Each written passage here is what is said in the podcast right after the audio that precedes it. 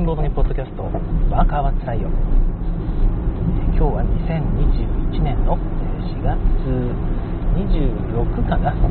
26日月曜日朝7時半の収録となります。えー、っとですね今日は福井県はめちゃくちゃ晴れてますね。なんか全国的に晴れてるんですよね、なんか天気予報でも言ってたな、その代わりあんまり気温が上がらないということみたいで、まあ、なんていうのかな、春らしい天気だからね、こういう日こそ、本当は土日に来てもらって、お散歩とか、本当はしたかったんですけどね、なかなかそううまくいかず。とはいえ、一応週末ある程度晴れててですね、日中ちょっと私気温が上がりすぎて、アウトドアっていう感じがなかったんで、まあ、引きこもってお家でモンハンしていたんですけども、一応午前中はまた焚き火に出まして、あれですね、あの燻製作りっていうのを初めてやってみました。燻製作りってなんか難しいイメージがあるんですけども、実は原理的には簡単で、なんか、ま、薪とか木のチップとか燃やすとですね煙が出るじゃないですか、煙って基本的に不完全燃焼の時に出るので、まあ、の火をこう起こさずに、えー、まあ、ずっとくすぶっている状態っていうのを維持するんですけども基本的にはま下でガスバーナーとかあのガスコンロかなんかで弱火でこう火をつけてその上にアルミとかねなんかあ鉄製とかの皿みたいなのを置いてそこに木のチップをバーッと置いて下から弱火で熱すれば、まあ、焦げるということですよね。そこから煙がバーッとこう立ち上っていくのでそれをなんか箱で閉じ込めてですね、えー、その箱の中で、えー、なんかチーズとかベーコンとかですね、えー、干し肉とかなんかレーズンとかね最近だと醤油とかっていうのも話も聞きましたけどもそういうものをいぶすと。そうすると煙の美味しい味がつくということお肉から燻製を作るみたいなね生産能力 を得たみたいなです建物を建てたぞみたいなねそういう嬉しさがボードゲーマー的にはあるわけですけども。そんな感じで、えー、燻製やったんですよね。でその時は段ボール箱を私持っていきましてで、まあ、ちょっと大きめのあれですよね。1.5リットルペットボトル6本入りぐらいの箱です。コカ・コーラかなんかの箱。をスーパーにあったんでもらってきてですね。でそれをこう置いて、えー、上の方に鉄串をブスッブスッと横から刺してですね中間にその網を置く場所っていうのを作って、まあ、だいぶ上の方ですね。下の方だと溶けちゃうので上の方に置いてでそこに網を置いて上にチーズとか並べていくと。チーズとベーコン適当に、えー、なんか切り離しベーコンみたいなやつがスーパーにあったのでそれを買っておきました。ちなみにスーパー行ってねそのベーコン見たんですが 200g3 キュッパと 250g3 キュッパっていうのがあいや 250g358 ですね。それと特売品だったんですよね。っていうのがあって普通に考えたら 250g35 パの方が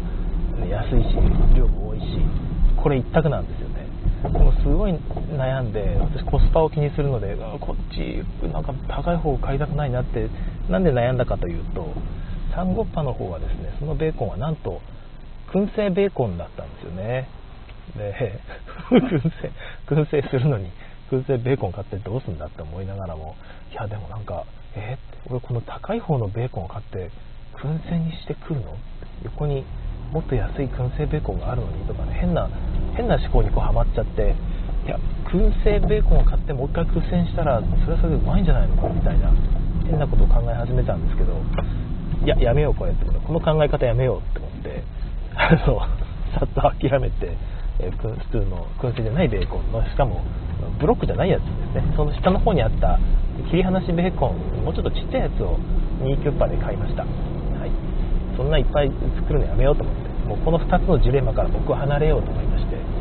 別の道を行ったわけですね。切り離しちょっと高めなんですけどグラム数も 150g しかなかったんであんまりお得じゃないんですがその2つの時点がね揺れ動くの嫌だったっていう。で、まあ、それ買ってたんですけど、まあ、どうでもいいんですがいやすごく美味しかったですね。そのでもベーコン割と普通っていうか、まあ、ベーコンも一緒にいらっしゃった榎本さんが絶賛されてたんですけどこれうまって。私はチーズの方がすごく美味しくて燻製の香りがついたベーあのチーズってめちゃくちゃうまいんですよね。ちなみに使ったチーズはあの高いチーズとかじゃなくてですね、えーと、QBB とかなんだっけなんかあるじゃないですか。ベビーチーズのメーカーさんですかね。あのメーカーさんが出している4ピースでだいたい安いとこだと下手したら88円とかで売ってるやつですね。あれを2つ買ってきて並べただけですね。カマンベールとクリームチーズ2つ買いましたけどどっちも同じ味になったので別に好みであの買い分けていいと思います。クリームチーズの方が多分でも燻製する意味っていうのがあるのかなとは思ってるんですが、えー、その燻製って基本的に水分を飛ばしてうまみを凝縮するっていうやつなので水分多めのクリームチーズの方がいいのかなと思いつつも燻製にすることで溶ける可能性がちょっとあるので、まあ、硬いカマンベールの方が、えー、まあ、庫内温度ですよね。温度が上がりすぎる危険があるちょっとちっちゃい箱でやる場合は硬い方がいいんじゃないかな。とりあえずカマンベール買っときゃ失敗ないかなとは思います。両方とも出来上がった味はほぼ一緒でございました。いや美味しかったですね。その日のうちに食っちゃいましたね。あっという間に。私チーズあのベビーチーズ大体酒飲む時って2切れぐらいしか食わないんですがうますぎて酒飲みながらあの8個作ったんですけど8個全部食っちゃいましたね。いやこれうまっと思いながら。また次はもうベーコンまず事前までに習うの嫌だしチーズだけでやろうかなと思いましたね。はい。そんなわけであの生産系が大好きなボードゲーマーさんには、えー、バーベキューといいますかね燻製焚き火しながら燻製みたいなのでしいんじゃないかなと思いますちなみにその燻製やってる時に 段ボール箱でやってるじゃないですか。で下の方で超弱火であのチップをいぶしてるんですけど今いぶしてる間にチップがちょっと温度が上がりすぎてですね炎が立つんですねたまに。バッと。そうなると段ボール箱じゃないですか。段ボール箱に燃え移るんですよね。で私1時間ぐらいいぶしてたんですけどはって気づいてみたら箱ごと炎上してましたよね。なんかブワーって。もううわーあああみたいな感じになって顔なし系の声が出ましたね。ああああっていうあの感じでずっと見てました。で、まあ、よく考えたら中にガスボンベもあるので危ねえ危ねえと思ってすぐに取っ払いましたけどおかげで網の上の食材はね全部灰まみれ床に散らばってかね汚いことなんですけど下コンクリートだったんで幸い、ま、拾って軽く表面取って、え、送りましたけど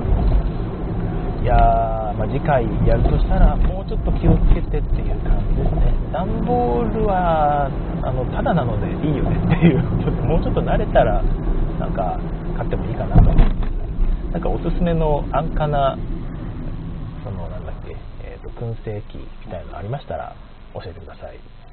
はい、ということで、えー、生産系ボードゲーマーにはうってつけのゲームでございました。食材を燻製に変換ですね。価値が上がるので、え、売却すると2倍の値段で売れますよ的なものですね。え、ということで、え週末、そんなことをした次の日ですね、え越前市ボードゲームの会、エチボさんに行ってまいりました。本当にね、先月もあったんですが、私ちょっと用事で行けなくて、え、本当に2ヶ月ぶりの参加だったんですが、いや、充実しましたね。本当、あの、まあ、こういう状況なので、福井県もね、緊急事態宣言、独自の緊急事態宣言を出した中、主催者の鳩さんもね、だいぶ開催迷われてたみたいなんですが、食事をいつもはね、午前中から始めて、お昼食事をみんなで適当に各自して、夜まで、夜中までやるという流れだったんですが、鳩さんの判断でですね、お昼時間を外すと、みんなで食事をするという機会をそもそもなくすということで、お昼済んでから、午後から、えー、で夜ももうそのお腹がすぐギリギリの時間帯ですね、8時過ぎぐらいまでで終わるという感じで調整されたみたいですね。もう全然もうありがたくて、えー、なくなったらどうしようかなって思ったぐらい、ボードゲーム依存者なのでね、えー、ボードゲーム久々にできてよかったなと思っているんですが、いろんなゲームを遊ばせていただきましたね。本当、新作から、えー、話題作、非常に面白い。今回は当たりが多かった気がしますね。面白いゲームがたくさんあったので、またぼっちぼっち紹介していきたいなと思います。はい、ということで今日ご紹介するのはその中でも私多分今回ベストだったのではないかなと。本当にいろんなゲームがあって全部面白かったんですがあえて一つ一番印象に残ってていやこれはすごいなって一番思ったゲームをあげるとしたら、えーと、ファーム・ウィズ・ブラウニーズですね開拓王とか、えー、最近ですとあれ名前がリトルタウンビルダーズですね、えー、が日本語版も出て SDJ とかでもレコメンドでしたっけ？違うわ、えノミネートされたんでしたっけ、え、に、まあ、上がったぐらいすごいジトータンビルダーズの作者であるしゅんさんですね。が作られたまた新しいゲームです。一応昔出され同時に出されたグッズメーカーというゲームなんですがこちらのリメイクになるということなんですがグッズメーカー持たれている方も割とかなりかなり全部のカード見直したみたいなので見直したっていうとねなんかグッズメーカーに歌詞になったみたいですがそんな言い方ですがそんなんではなくてよりまああのちょっと違う形になるように調整し直したということなので、えー、なんかまあグッズメーカーに不満があった人も多分楽しめるしそうじゃなかった人は新鮮な気持ちで新作として楽しめるんじゃないかなと思って私グッズメーカーはそんなことないので分かんないんですけどね、ま、とにかくそのファームウィズ・ブラウニーズは個人的にはびっくりしたぐらい完成度が高いゲームだなと思いましたね。基本的に資源を変換していく感じのゲームです。えー、まあ、一応、なんだろうな。あれは農場、まあ、ファームウィズ・ブラウニーズなので、妖精さんの力を借りるんでしたっけ？ちょっとわかんないです可愛らしいイラストが描かれていてですね、えー、小人族なんですかね。でそれでみんなで村の農場を発展させていくという感じのゲームです。小麦とかねいつもの石とかあの粘土とか木材とかですね。あの辺の基本資材が、まあ、全部カードで表現されています。全部1金で1個買える感じですね。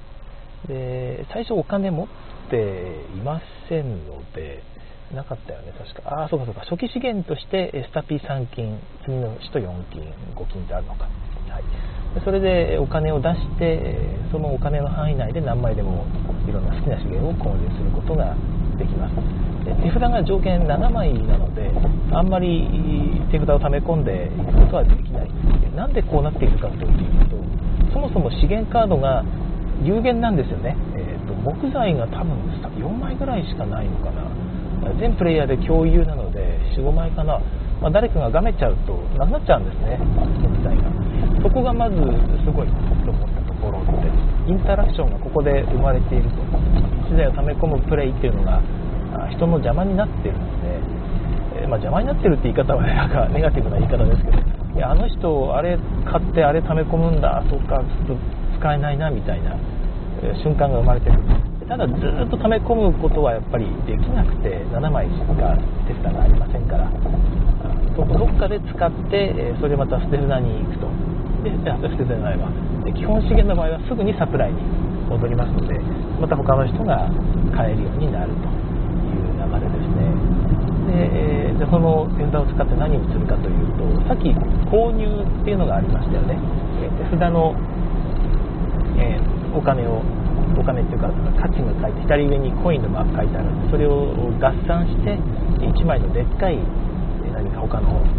カードを買うかですね、逆に大きい価値のカードをプレイしてですね、まあ、10金みたいな価値の品物を売却するわけですよね。で10金分のカードを複数買うというような買い方ができるようになっています、え、逆にですね3金3金4金みたいな価値の品物のカードを売却して10金分貯めてですね5金のカード2枚買うみたいなえ高い他の変換はできない。変換というか、交易ですよね、まあ、できないことになっています。必ず何枚かのカードをまとめてお金にしたら1個の品物しか買えません、うん、逆に大きい価値の品物を売却して何か得る場合は複数のカードを取ることができますよということなんですが叩いたはできないということになっています。そういう効率的な変換はできないのでちょっと手番を使ってねということですね。はい。で、えそれがの売却とか交易の方なんですが生産の方ですよね。このゲームの一番楽しいところ生産がその手札に木を2枚持っていたら木を2枚こう売却じゃない、まあ、生産に使ってですねそれで木の板みたいなですね木板みたいなやつを生産することができます、はい、でこの生産することができるっていうのがちょっとそのこれまであんまり見たことなかったようなあったようなっていう感じの感覚を得たんですが場に4枚かな？4枚か5枚ぐらい出ているレベル2カードっていうのがあってそこに木板木板って名前ちょっと別になかったと思うんですが木板金を2枚で買える木板ですよね。が出てないと買えないんですよ。買えないっていうか生産できないんですよ。この木板を手札に入れるために金2枚を支払うという行為をするんですがそれを常にできるわけではなくてその5枚が出ている時にそのカードを手に入れるために金2枚を払う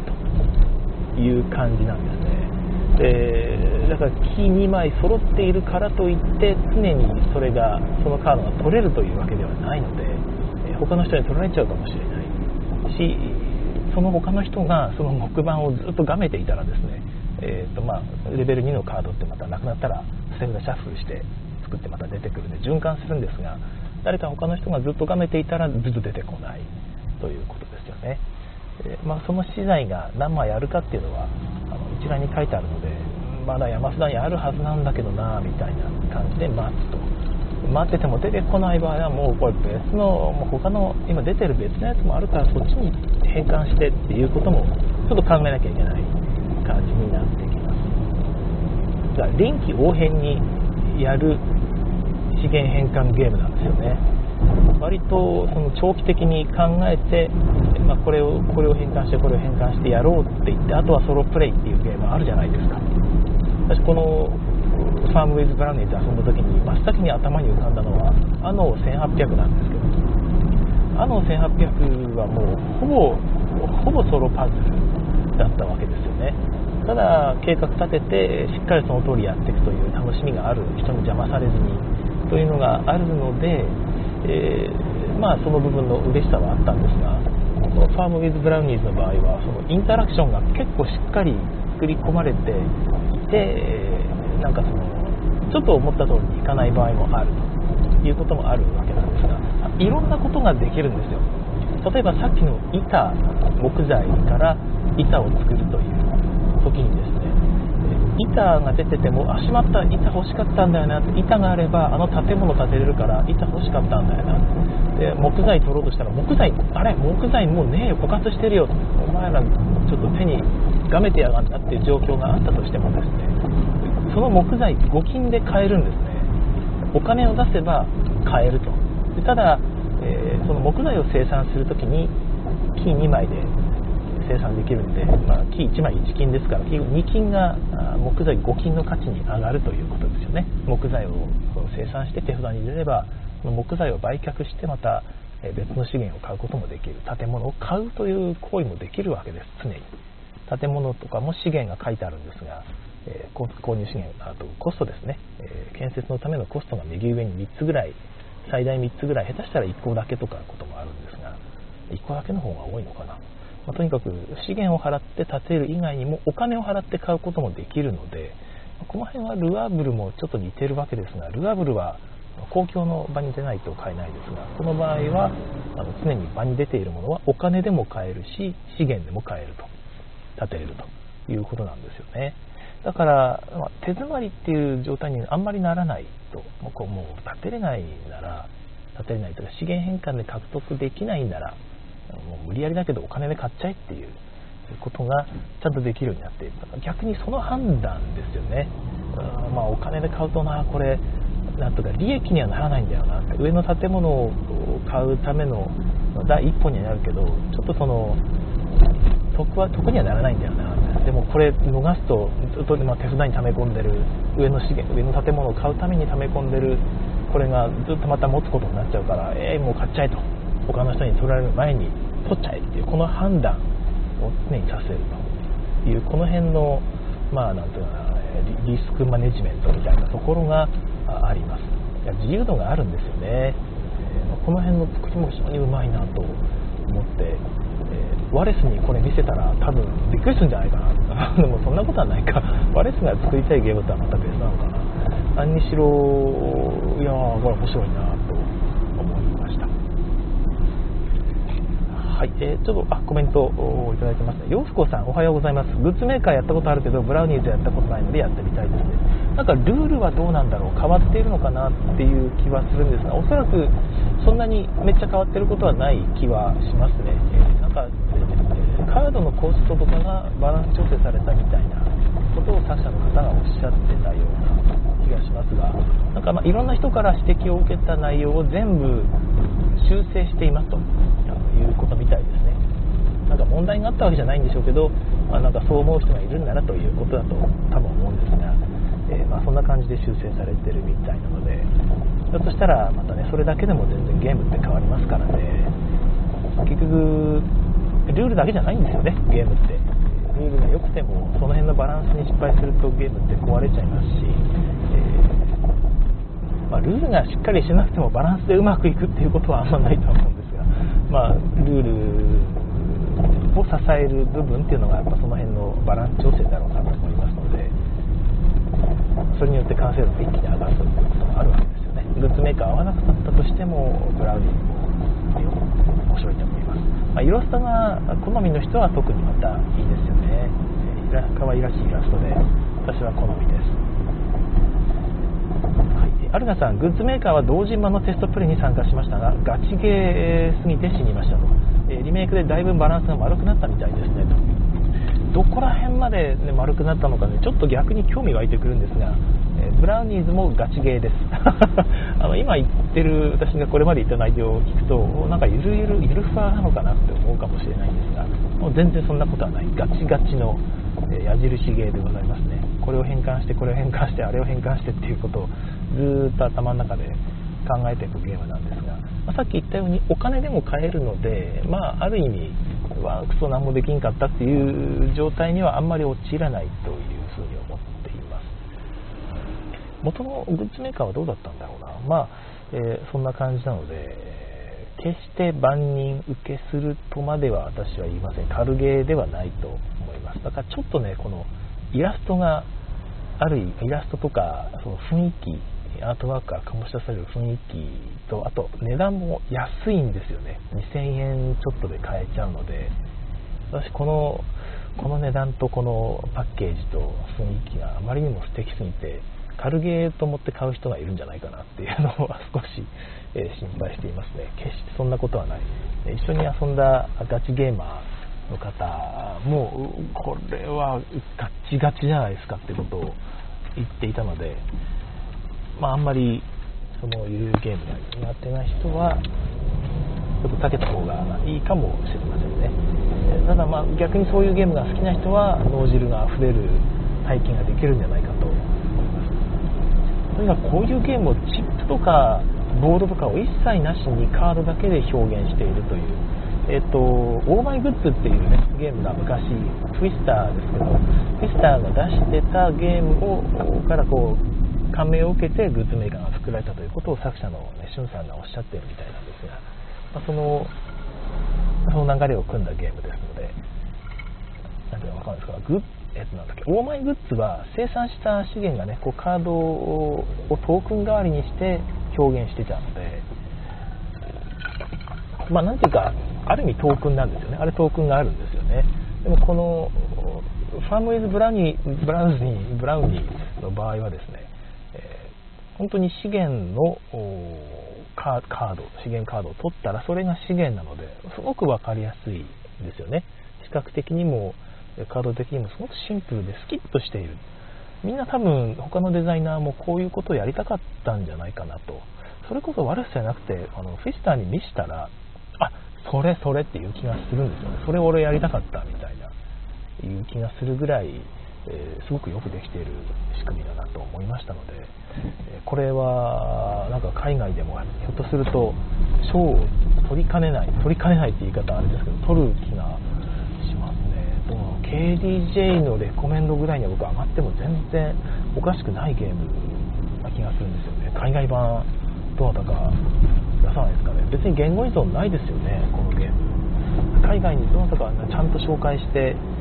てほしい気がします。ひょっとしてすでにもう話に上ってるのかな。ひょっとしたらそうかもしれないですね。吉野さんの方はあの過去に賞を受賞されている割と世界的なデザイナーさんですから、まあ、なんかグッズメーカーの方がすでに引き合いが出てる可能性はありますね。あそうかそうかそうか。イエローから出るんですね。そうかそうか。じゃあもうイエローさんから出てそこからアルナさん情報ありがとうございます、えーと、そこからなんか SDJ とかね他の賞を取る可能性があるゲーム気がします。えー、っと洋子さんあおななるほど。オーマイグッズっぽいですねなるほどということでそうなんですよねアルナさんシスターの話やめるんだ笑い笑いということでオーマイグッズって一人もワーカー作れずに沈んだ私の話やめるんだ笑い笑いって書いてあってまあ、や変換ゲーは私実はね得意じゃないんですよね。私得意じゃないっていうと他の人からいや純一さんなんかそういうゲーム得意そうに見えますし実際そういうゲームでよく語れてると思うんですけどって、まあ、英介さんに言われてそうなのかなって思ったんですが個人的には実は苦手な意識があります。なかなかうまくそのテックツリーの頭の中でできないんですよね。逆にうまくできる人っていうのは本当に速攻で最適ルートを見つけるのであの人たちの脳はどうなってるんだろうっていつも思うんですがだからこのブラウニーズも個人的にはちょっと苦手な分野に入ります。そのそれでも遊びやすいと思ったってことは私は多分じゃあ好きなんですねやっぱり。この分野が苦手だけど好きという人が楽しいと思えたゲームということでひょっとすると割と間口が広いのかな。いう気もいたします。春菜さんぜひね遊んであそうだねグッズメーカー遊んでガチゲーすぎるって思ったんでしたっけ、まあ、だったら厳しいのかなどうだろうな、あ、イエローから出るという情報は間違ってたらごめんなさいということで間違ってる可能性もあるということで一応お伝えしておきますはいえーと、あとあもういい時間じゃいい時間ですねシュウさんがコンティニューコインだけを無言で入れてくださっているありがとうございますファームウィズブランニューちょっと1個言い忘れたことがあってあのカードを使って支払って何かを生産するという意があるんですねカード俺これ持ってんだよ。牛さん牛さん持ってんだってチラ見せすると牛乳が場に出てたら取れるっていうことがあるんですよ。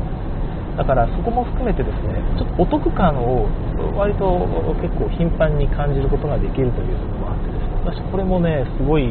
いいと思うんですよね。チラ見せで取れるっていうのはあのハラータウとかでもあったんですがいやこれ結構いい効果だなという気がいたします、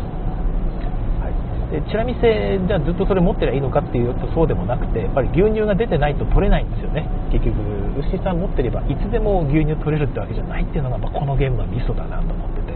どっかでもう牛さんはちょっと肉にしようみたいな瞬間がやってくる今今肉にしないとダメなんだっていう。今しかないんだってタイミングがあったらもう売却してしまったりですね牛さんはドナドナして別の建物に変換するとかいう感じです、はい、10点取ったら勝ちです。そうそうこれもねシンプルでいいですね。建物は1個大体1点ついてて1点ですがその建物自体で、えー、ま、なんか資源を勝利点に変換していくみたいなこともできて勝利点もまカードでちょっとあるんですが10点取ったら勝ちというこのシンプルさも私はきです。なかなかね建物1個でもその建物で戦略完成っていうことにはならないんですが資源があの出てないとできないですからね、まあ、2資源出てないとできないので、まあ、1回2回起動できたら嬉しいぐらいですよね、えー、そういう感じなのでいろんなことをお手札と場の状況を見て臨機応変に変換していくというゲームです、はい。えー、シュウさんブラウニーズは話を聞けば聞くほど楽しめそうですね。ということで、えー、おすすめでございます。ぜひ皆さんお安いので Amazon で今ね、送料無料で売ってますので、買ってみてくださいね。はい。ということで、えー、今週も月曜日となってしまいましたが、木曜日休みなのでね、えー、ゆっくり、えー、のんびり体をいたわりながらやっていきましょう。はい、それでは今日も聴いてくださいましてありがとうございました。次回更新をお楽しみに。さようなら。